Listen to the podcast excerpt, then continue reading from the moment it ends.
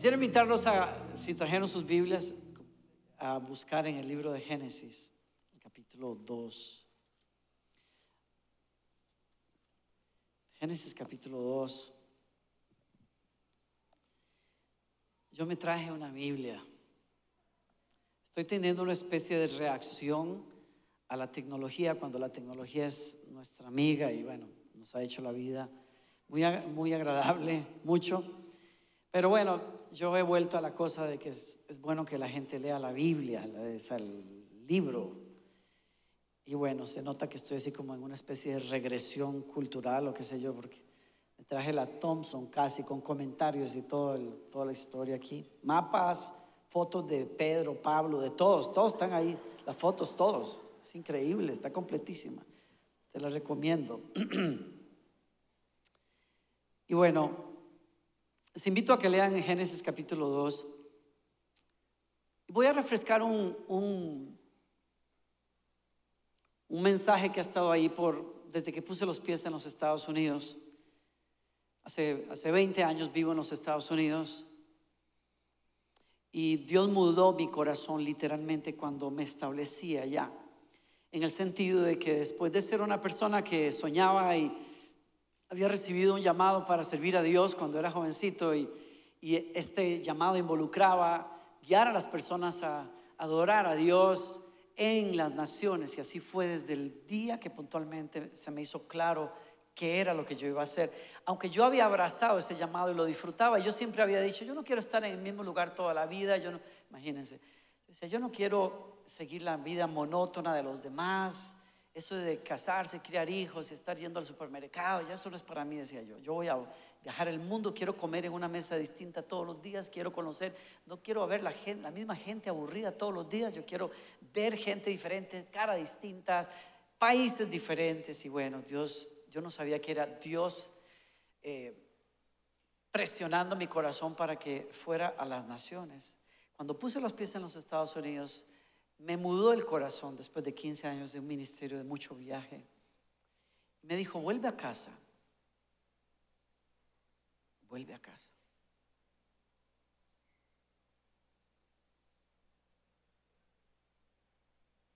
Vuelve a las raíces. Vuelve a lo que es más importante para mí. ¿Qué es, Señor? ¿Qué es? Es mi plan para la humanidad, que concretamente está descrito de una manera tan gráfica que nunca lo vas a olvidar. Y me llevó a Génesis. Me acompañan un minuto y vamos a hacer un pequeño viaje por ese, propósito primordial de Dios. Génesis capítulo 2, el verso 15. Génesis es el libro de los principios Casi cualquier verdad fundamental en la Biblia está descrita allí por primera vez para que podamos desarrollarla enteramente en el resto de la Biblia. Ahí este es el caso en la creación del hombre, del ser humano. Capítulo 2, verso 15, el Señor puso al hombre en el jardín de Edén para que se ocupara de él y lo custodiara. Y, y este es el momento en que se, se está amarrando la descripción de cómo fue que Dios creó todo lo que conocemos. Y si ustedes recuerdan en el capítulo 1, se nos describe cómo es que Dios abre ese proceso creativo y descansa en el séptimo día y entonces dice particularmente que es muy bueno lo que él ha hecho cuando se refiere al hombre. Creó al hombre como a su imagen y semejanza. Pero cuando Dios dice, estoy refiriéndome al verso 27, Dios creó a los seres humanos a su propia imagen, a imagen de Dios los creó. Hombre y mujer los creó. Les hago una pregunta que parte el viaje. ¿En qué sentido Dios nos hizo a su imagen?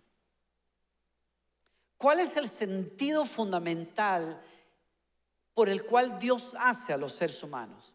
Usted dirá, puede ser muchas cosas, sí, pero hay uno fundamental, primordial, sobre todos los demás. ¿Cuál es? Algunos se van y corren allí cuando dice el Señor y le dijo Dios al hombre, eh, multiplíquense y, llenen la tierra. Y bueno, los, latinos hemos sido muy obedientes en ese mandato y decimos, no, es procrear, es sojuzgar, es gobernar, es administrar, todo eso es muy cierto y muy bueno, pero hay que irse a, a la raíz misma de cómo es que Dios, el Dios invisible, se expresa en el mundo visible. ¿Cómo lo hace? Y la respuesta está en ese versículo. Cuando Dios nos hace a su imagen y semejanza, no puede hacer uno, hace dos. El Dios que todo lo puede, todopoderoso, santo, sublime, perfecto, etcétera. Ese Dios, cuando Él quiere hacer un símil de Él en el mundo físico, no puede hacer uno como Él, que es uno, tiene que hacer dos. Perdonen si las palabras no son técnicamente exactas a nivel teológico. No es que Dios no puede, pero Dios decide, no voy a ser uno como yo en el mundo físico, porque para que pueda expresar exactamente cómo soy yo, lo necesito en dos partes. ¿Por qué? Porque la esencia de Dios mismo es la comunión. No hay otro ser, no hay. Él es el que contiene todas las cosas, pero Él en sí mismo es comunión. Es un Dios de relación. ¿Están conmigo? Es un Dios de familias. Es un Dios de generaciones. Es un Dios de relación. Y claro, algún teólogo por ahí de apellido Pelican dijo hace muchos años, por cierto, los seres humanos nos fuimos nacimos de la sonrisa de la Trinidad. Y cuando uno reflexiona un poquito sobre lo que él quería decir, se da cuenta que lo que está diciéndonos es, sí, Dios es uno, como lo dice la escritura, pero en él está la comunión perfecta de tres personas. Y de la, de la plenitud de gozo, de alegría, de comunicación, de diálogo, de colaboración, de eso tan abundante que Dios tiene. Él dice, cuando yo crea a un ser humano, parecido a mí, le voy a dar la capacidad de que disfrute lo mismo que yo tengo. Y eso es comunión. Y por eso en el mundo físico Él no puede hacer uno, hace dos personas. Cuando ponemos eso de base y nos vamos al capítulo 2 de Génesis, nos encontramos con que después de haber dicho que creó al hombre, en el capítulo 12 nos dice específicamente cómo fue que lo hizo.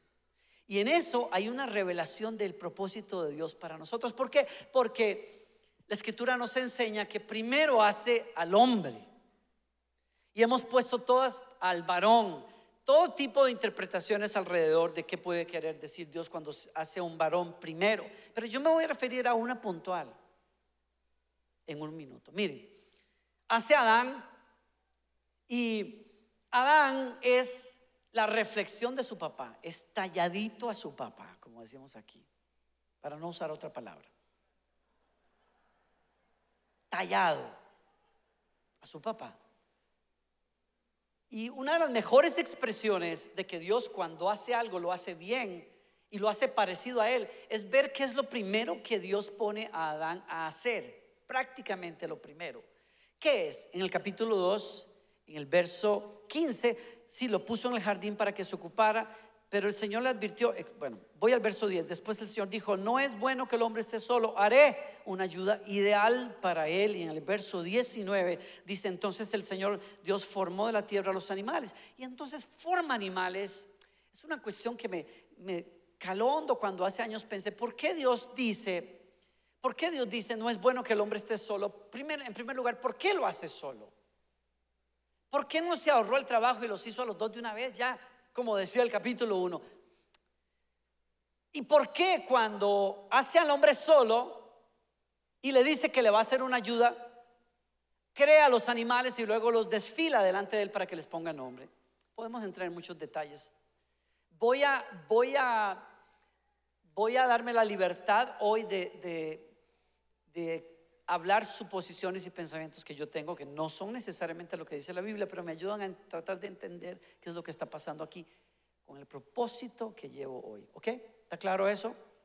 Así es que, entonces, ¿Por qué Dios le desfila a los animales, etcétera?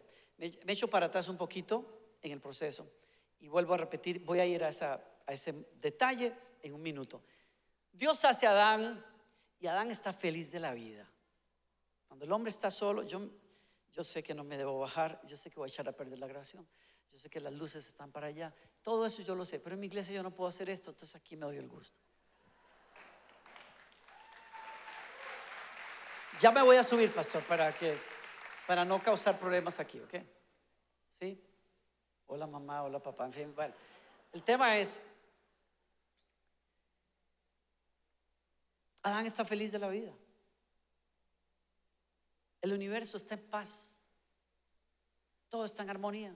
Adán anda con los animales feliz de la vida y está feliz. Todo está bien. Él está pleno. Está en comunicación con Dios. ¿Qué más puede pedir un ser humano? Nada. Nada. Esa es la cosa. Que el hombre está también en ese momento que no sabe que le hace falta nada a menos que alguien se lo diga. Y yo siempre me hice la película de que Dios estaba en una junta ahí en el cielo comentando cómo iban las cosas y eso no está en la Biblia, claro, y comentando y que "Ay, qué bonito si viste los elefantes y esto y lo otro y Adán está feliz. de- Ya vieron las correteadas que se da ahí, bueno, el tipo está como loco. y poniéndole nombre a los animales. Voy a mi punto, cuando el Señor hace todos esos animales, se los presenta a Adán y Adán les pone nombre a todos y le trae el reporte de gerencia y le dice, mira Señor, y ahí es donde Dios dice, talladito al tata. Yo le puse nombre a todas las estrellas, millones, este le pone nombre a los animales y es talladito el que tenía que ser. Es un genio como yo. Se parece a Dios. Entonces ahí es cuando se da la reunión, esa otra que le digo. Y entonces, claro, había un, un speaker, un parlante, como decíamos antes, conectado con la junta, al salón de reuniones, al jardín del Edén para avisar, pues, el Señor, que es la hora del café con Adán, y Adán pues, se prepara, y en fin. Y alguien dejó el micrófono abierto, como a veces les pasa a los de sonido. Aquí no. Dejó el micrófono abierto y cuando Adán está feliz jugando con todos los animales y sembrando y qué sé yo, había, wow, está impresionado con las lechugotas así enormes que habían, había sembrado. Oye esto, no es bueno que el hombre esté solo. Y él dice, ¿cómo? ¿Cómo? ¿Qué es eso? Solo. ¿Qué es? Ahí es donde voy. No podían despedir al ángel porque ¿a dónde lo meterían? De todas maneras. Pero el punto es que dice el Señor, ok, ¿cómo le hace, cómo le explicas a una persona algo que no ha vivido, que no, no sabe? Ahí está el tema de ocupar a Adán poniéndole nombre a los animales para que llegara a conclusiones y esa conclusión está en una pregunta, en un inciso al final del reporte de gerencia, cuando se lo presenta al Señor y le dice, miren lo que hice y el Señor lo felicita, mi hijo, estás brillante, qué bárbaro. Y le dice a Adán al Señor, Señor, por cierto, tengo una pregunta para ti. Sí, dime, mira, mira, a mí me gustó mucho este ejercicio, me encantó, toda la creación está ordenada, todo está funcionando muy bien. Yo solo tengo una pregunta, dime, mi hijo. Bueno, pues que yo noté algo. ¿Qué notaste? Bueno, pues que el elefante tiene a la elefanta, el tigre tiene a la tigresa. ¿Y yo a quién rayos tengo? Yo no tengo a nadie que se parezca a mí. Y ahí es donde el Señor le dice, así te quería agarrar. Porque cuando los seres humanos se acomodan, se cierran para los capítulos nuevos que Dios tiene. Tú pudiste quedarte cómodo en el edificio anterior, pero Dios te empujó a, a incomodarte al punto de calentarte la cabeza y llorar y sudar y orar y trabajar mucho junto con toda tu gente. Porque antes de un nuevo capítulo en la vida, Dios incomoda a sus hijos porque Él tiene mejores cosas. ¿Sí? Así es que entonces el Señor prepara a Adán de alguna manera a través de la soledad y le enseña que para mejores cosas que Él tiene, Él tendrá que anhelar esas cosas que Dios dice que tiene para Él.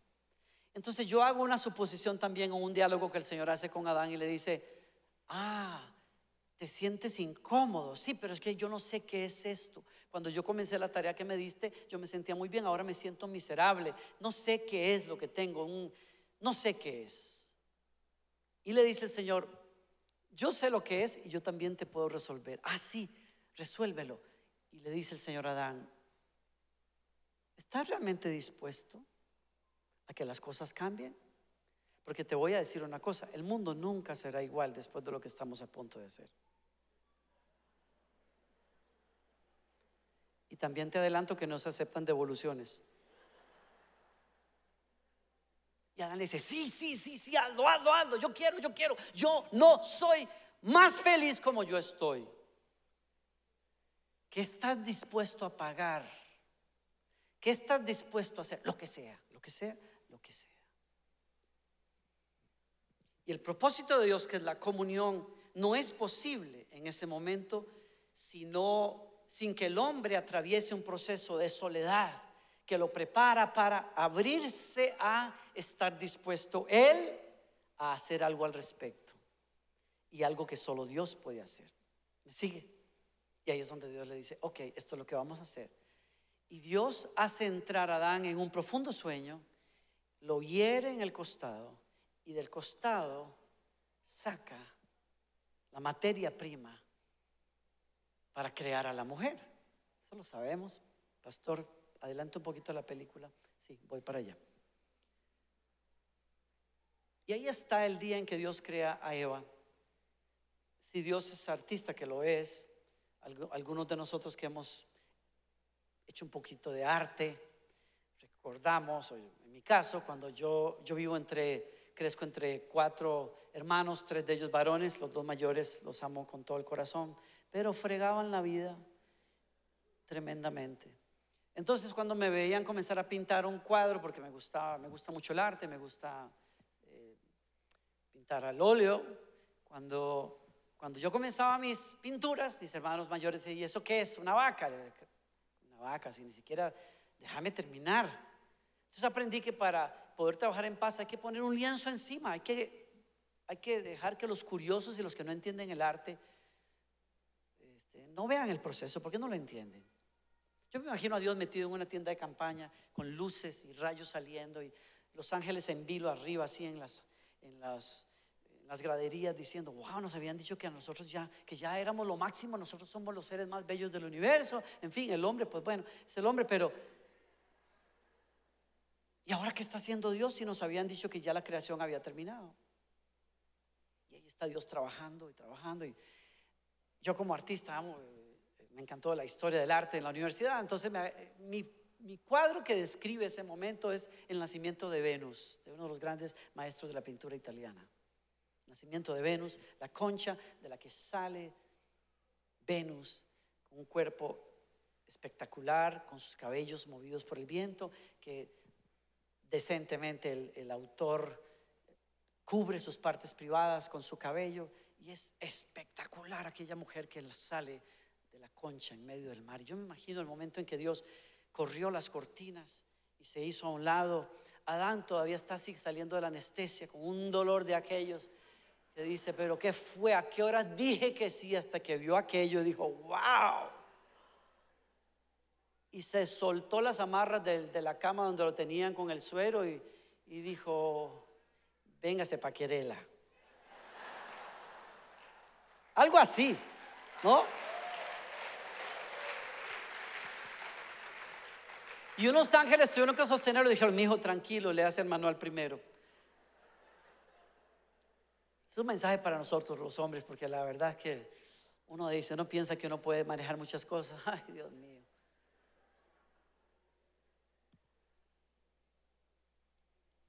Y se consuma el propósito de Dios fundamental para los seres humanos, que es el matrimonio y la familia la estructura, la base misma de la sociedad, como la llamamos hoy, y que es el ataque de muchísimos movimientos en todo sentido. ¿Por qué? Porque vivimos en una época en donde la sociedad quiere sacar a Dios y por ende el concepto del matrimonio tiene que deshacerse. Y la familia como núcleo tiene que modificarse. Porque el que está detrás de todo ese propósito es Dios. El único que le puede dar sustento y forma al matrimonio es Dios, porque Él es el que lo creó. Y el único que puede darle forma a la familia es Dios también. ¿Sí? Y ahí fue que Adán y Eva se besan y Dios dice, por eso dejará el hombre, lo que sea. Por eso el hombre estará, el ser humano tiene que estar dispuesto a dejar atrás comodidades y formatos para descubrir el propósito de Dios, que es la comunión que lo hace parecido a Dios en el matrimonio y en la familia. Desde el principio, cuando Dios pensó en el hombre, pensó en el hombre comunidad. El hombre, el ser humano en comunidad. Ese es el propósito de Dios. ¿Sí? ¿Estamos claros en eso? Claro. Pero cuando saltamos del texto de Génesis y nos vamos al libro de Efesios en el capítulo 5, en donde San Pablo o Pablo nos habla de las relaciones de familia a la luz del Evangelio, se nos llama la atención a ese texto de Génesis en donde se hablaba, por tanto dejará el hombre padre su madre y se unirá a su mujer y los dos serán una sola carne. Y Pablo quita un velo a estas escrituras para decir, yo me estoy refiriendo, es decir, a esa unión mística que solo Dios puede hacer posible, en donde Dios, dos seres humanos se hacen uno, yo me estoy refiriendo no solo al matrimonio, yo me estoy refiriendo al matrimonio de Dios con su iglesia.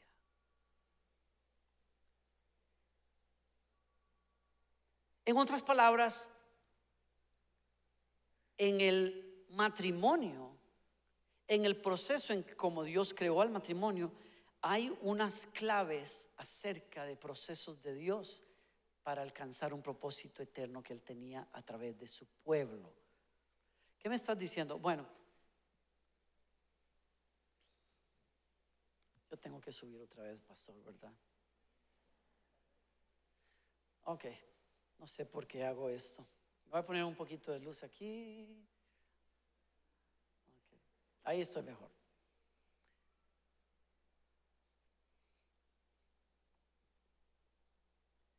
Si Adán y su proceso son un reflejo de Dios, ¿qué me dice de Dios? Que así como así como Dios quería reflejarse en el mundo y para hacerlo tuvo que crear a una familia inicialmente. En los propósitos de Dios se nos cuenta, según Pablo, que en la eternidad pasada, en algún momento, Dios que estaba cómodo y que no necesita nada, decidió incomodarse a sí mismo para crear algo que siempre estuvo en su corazón. Y siendo que no necesitaba de nosotros, decidió echar a andar un proceso para que nosotros existiéramos como su novia. Y para que ese proceso se diera, así como Adán en algún momento dijo, estoy dispuesto a lo que sea, Dios dijo, yo también estoy dispuesto aunque eso signifique dejar mi casa, dejar mi trono.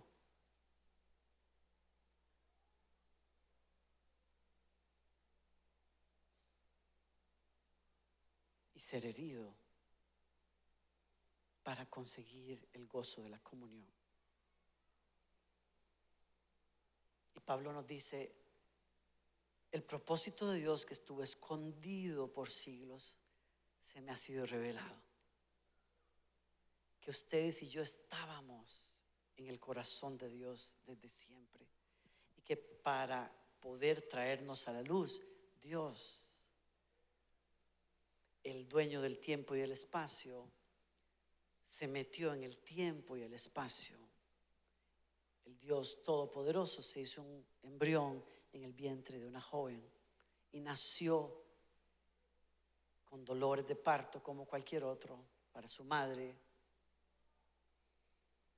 y probó el tener que acostarse en un poco de heno, la incomodidad de mi mundo, el polvo, y necesitó los senos de una madre que lo sustentara. Y lloró de hambre.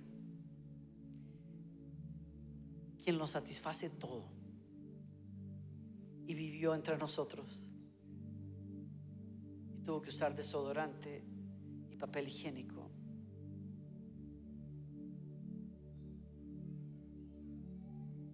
Y así como Adán en algún momento dijo, méteme en el salón de operaciones, el Señor dijo, he aquí que vengo a hacer tu voluntad, porque sacrificios no te llenaron. Por lo tanto, toma mi cuerpo, que sea el sacrificio. Y sobre la cruz se entregó en el sueño profundo de la muerte, abriendo los brazos, y dijo, encomiendo en tus manos mi espíritu, porque lo que tiene que suceder no lo puede hacer el ser humano, solo Dios lo puede hacer. Y murió, y la herida en el costado, como la de Adán, es la que da inicio al milagro. Cuando el centurión atraviesa ese costado y de él salen sangre y agua, Juan dice, yo estuve ahí. Yo sé que estaba muerto. Pero esa sangre y esa agua cayó encima de nosotros, los que lo habíamos crucificado. Y él pagó el precio que solo él podía pagar para conseguir el amor de su novia su esposa en ese baño de sangre y de agua, usted y yo fuimos purificados. Y eso es lo que San Pablo dice en el capítulo 5 de Efesios. Él nos lavó con su palabra. Y por eso nos dice a los hombres, ustedes tienen que entender una cosa. Cuando ustedes se unen a una mujer, ustedes están haciendo semejantes metáforas de quién es Cristo y si quieren amar a esa mujer, ámenla como Cristo amó a su iglesia, el cual se entregó a sí mismo. No entregó cosas, se entregó a sí mismo por ella. Y esposas, si ustedes entienden lo que pasó allí, ustedes sabrían que ustedes son metáforas de un misterio, el amor que le robó el corazón a Dios, que es su iglesia. Y si ustedes entendieran eso, entenderían por qué hubo tanto ataque hacia la mujer? ¿Por qué se le ha dejado, maltratado, abusado, apagado, distorsionado a la mujer?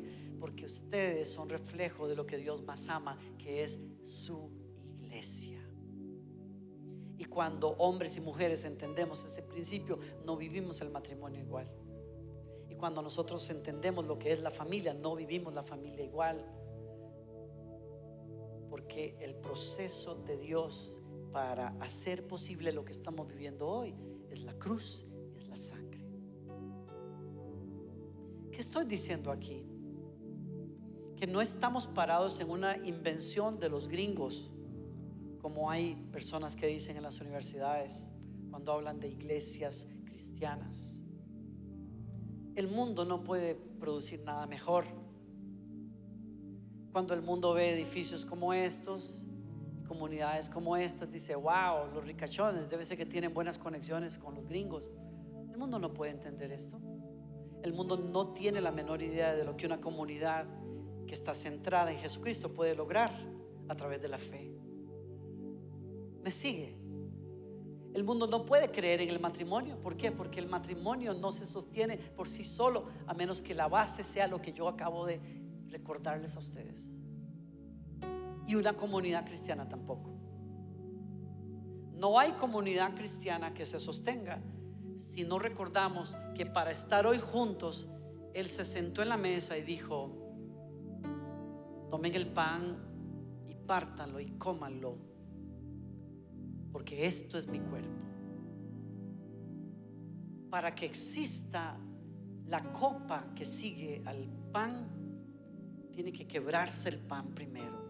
Para que la comunidad exista, tiene que haber alguien que estuvo dispuesto a ser quebrado primero y ese es nuestro Señor Jesucristo. Pero no es el único que va a ser quebrado.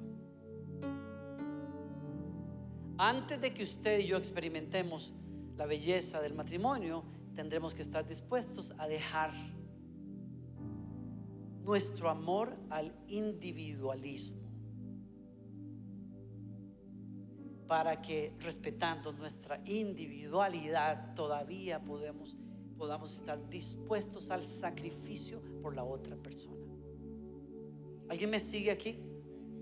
Y lo mismo que pasa con la familia, pasa con la iglesia. No es posible construir un lugar de comunión y de armonía y de adoración y de culto a Dios si alguien no paga un precio.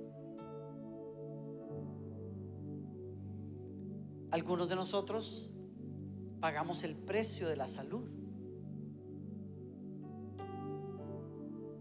Algunos de nosotros pagamos el precio de la paciencia de nuestros hijos.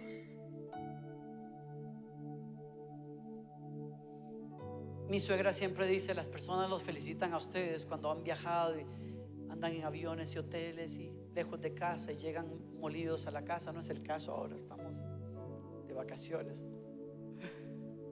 Muchas veces han sido extenuantes los, viajes y los esfuerzos. Y ella dice, la gente los aplaude a ustedes y les dice, wow, qué compromiso. Pero la persona que realmente paga el precio por eso es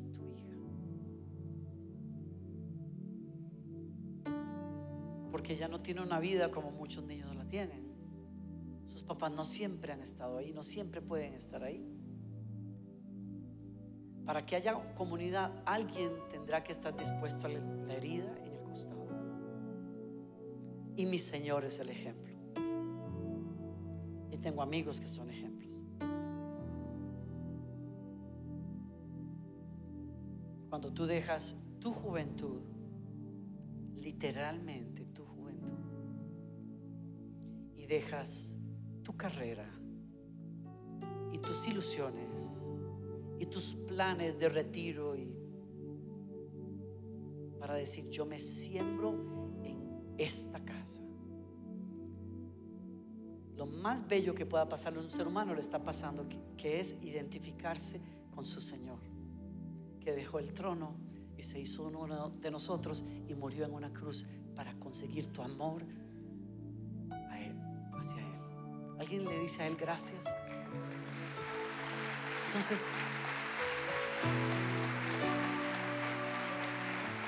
no se equivoque, no se equivoque. Lo que voy a decir, espero decirlo bien, pero mi esposa y yo sabemos que somos misioneros en los Estados Unidos. Porque después de que nos dieron tantos misioneros, nos han mandado algunos de nosotros a hacer misiones en un país que se olvida de Dios vivimos muy bien. Yo ni siquiera puedo tratar de asemejarse a algunos de los misioneros que vinieron a nuestras tierras y que abrieron camino en las montañas y en las selvas. Pero entiendo cuál es mi lugar, a eso me refiero. Alguien tiene que pagar un precio para ser parte del romance de Dios por la humanidad. ¿Me sigue? ¿Cómo tú ves a la iglesia? es el resultado de que entiendas y abraces lo que acabamos de refrescar en esta mañana. ¿Cómo ves lo que Dios ama más? La Biblia dice, Dios amó al mundo y se entregó. Nos dio a su Hijo unigénito. Pero Pablo nos aclara que el amor de Dios por el cual Él lo pagó todo es la iglesia. Y cuando tú decides dejar todo para hacerte parte de este propósito, abrazas el corazón de tu Señor. Y nada le trae más honra a Dios que eso. ¿Dónde estás en tu relación con la iglesia? Hoy, cuando me preparaba para estar aquí, yo decía, ay, voy a estarle cantando al, cantando al coro, le voy a estar predicando al coro prácticamente, porque mire, usted está aquí, usted podría estar viendo un partido de fútbol, rascándose la panza, viendo tele, pero está aquí. Como que este mensaje sobra, pero me la juego de todas maneras. Para recordarte una cosa, estás sentado en un misterio. Porque tú y yo no seríamos nada ni tendríamos que ver nada el uno con el otro de no ser porque alguien nos unió con un vínculo que es más poderoso que el vínculo de la sangre y es la sangre de nuestro Señor Jesucristo y el Espíritu Santo y el Evangelio por el cual compartimos la vida.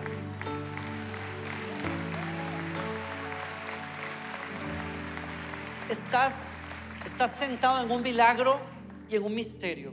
Alejandro, yo, yo batallo en este momento de mi vida porque, porque por un lado veo cómo Dios nos liberó de la religiosidad, del legalismo, de a patrones religiosos que nos hacían mucho daño, como aquel en el que yo crecí cuando vas el domingo a la iglesia, hay que ir de cierta manera porque es la casa de Dios, hay que comportarse de cierta manera, hay que casi cambiar como uno habla porque estás en la iglesia y, y las personas que suben tienen que tener mucho cuidado porque están en la plataforma, en el altar. ¿Se acuerdan de esos conceptos? Pero nos hemos ido al otro extremo completamente. Porque yo digo, yo creo que se me está notando la edad, yo creo, porque me encanta cuando veo una película clásica y veo que las personas dicen, por ejemplo, en el ejército o campesinos, dicen, vamos a orar los tipos se quitaban el sombrero y se lo ponían acá. Me doy cuenta que las personas tenían una noción de lo que era sagrado, que nosotros hemos perdido. Estamos sentados en algo sagrado. ¿Cómo lo estás tratando? ¿Cómo lo estás viendo? Te pregunto, ¿qué vas a hacer con el misterio que es la iglesia? Yo tengo algunas recomendaciones para terminar mi reflexión, porque ya tengo que terminar. Uno, Pablo nos dice en la carta de los Corintios, primera de Corintios, entre los capítulos 12, 13, 14, donde hace la, reflexión acerca de lo que es la cena del Señor, disiernan al cuerpo de Cristo. Antes de participar de la cena, deténganse a pensar en lo que significa el pan que se rompe y el vino, porque el misterio que pega la verdad de la comunidad cristiana está representado en la cena. Alguien tiene que dejarse partir para tomar de la copa. Alguien tiene que dejar su individualismo egoísta para abrazar el misterio que es una comunidad. ¿Estás dispuesto a eso?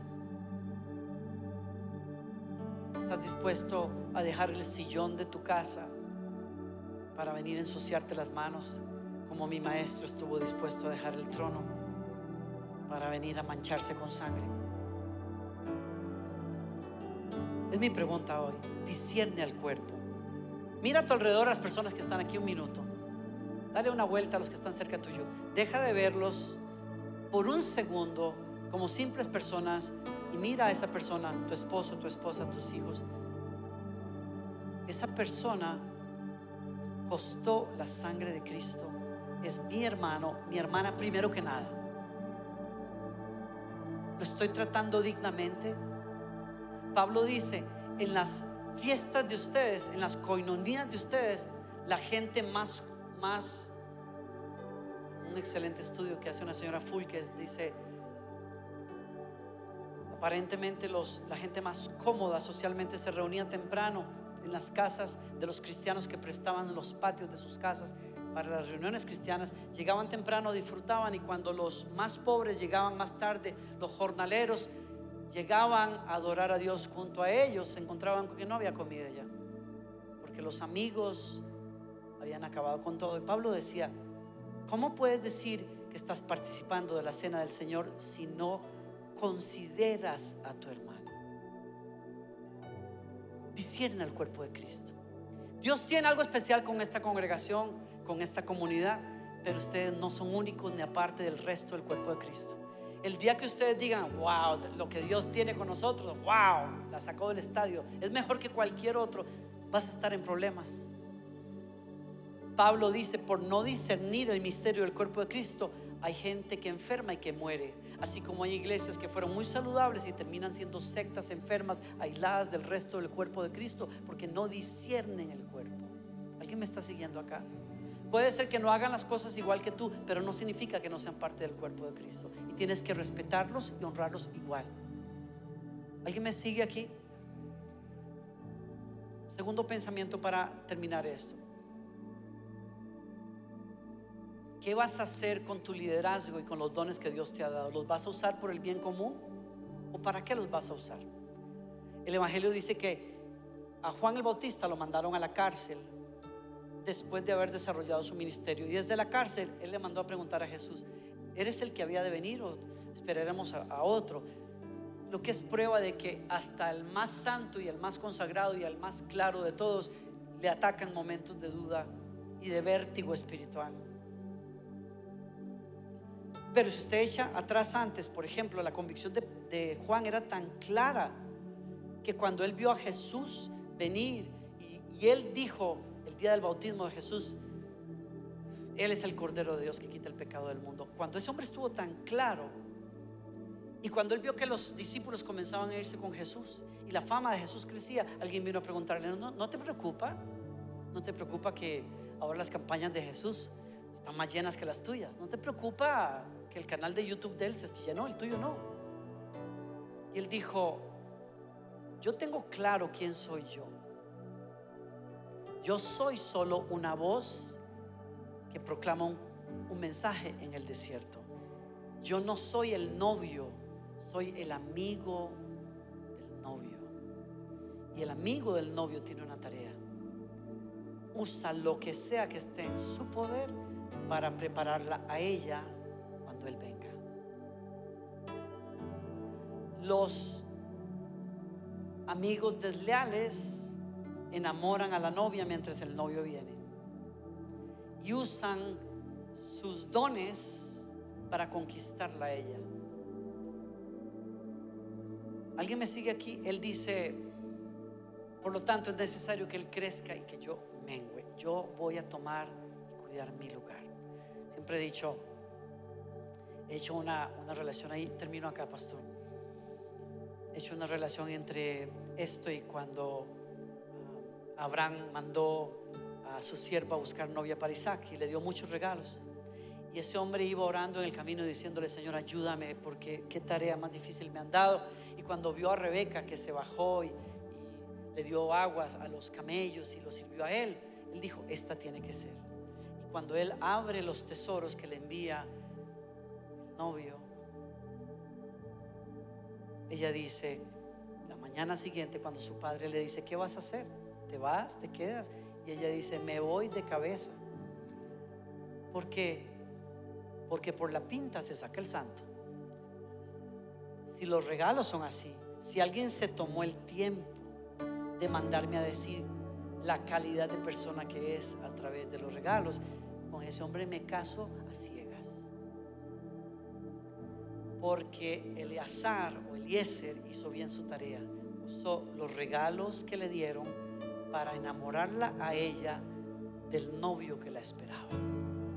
Los que estamos en la música cristiana somos muy tentados, los que somos predicadores somos muy tentados a crear afiliaciones con las personas, vínculos con las personas, en donde las personas se, se amarran a nosotros porque Dios nos usa, porque nuestro mensaje, porque la voz, porque qué sé yo, nos encantan los fans. Y eso hace nuestra tarea muy peligrosa porque nos hace perder la noción de para qué estamos aquí.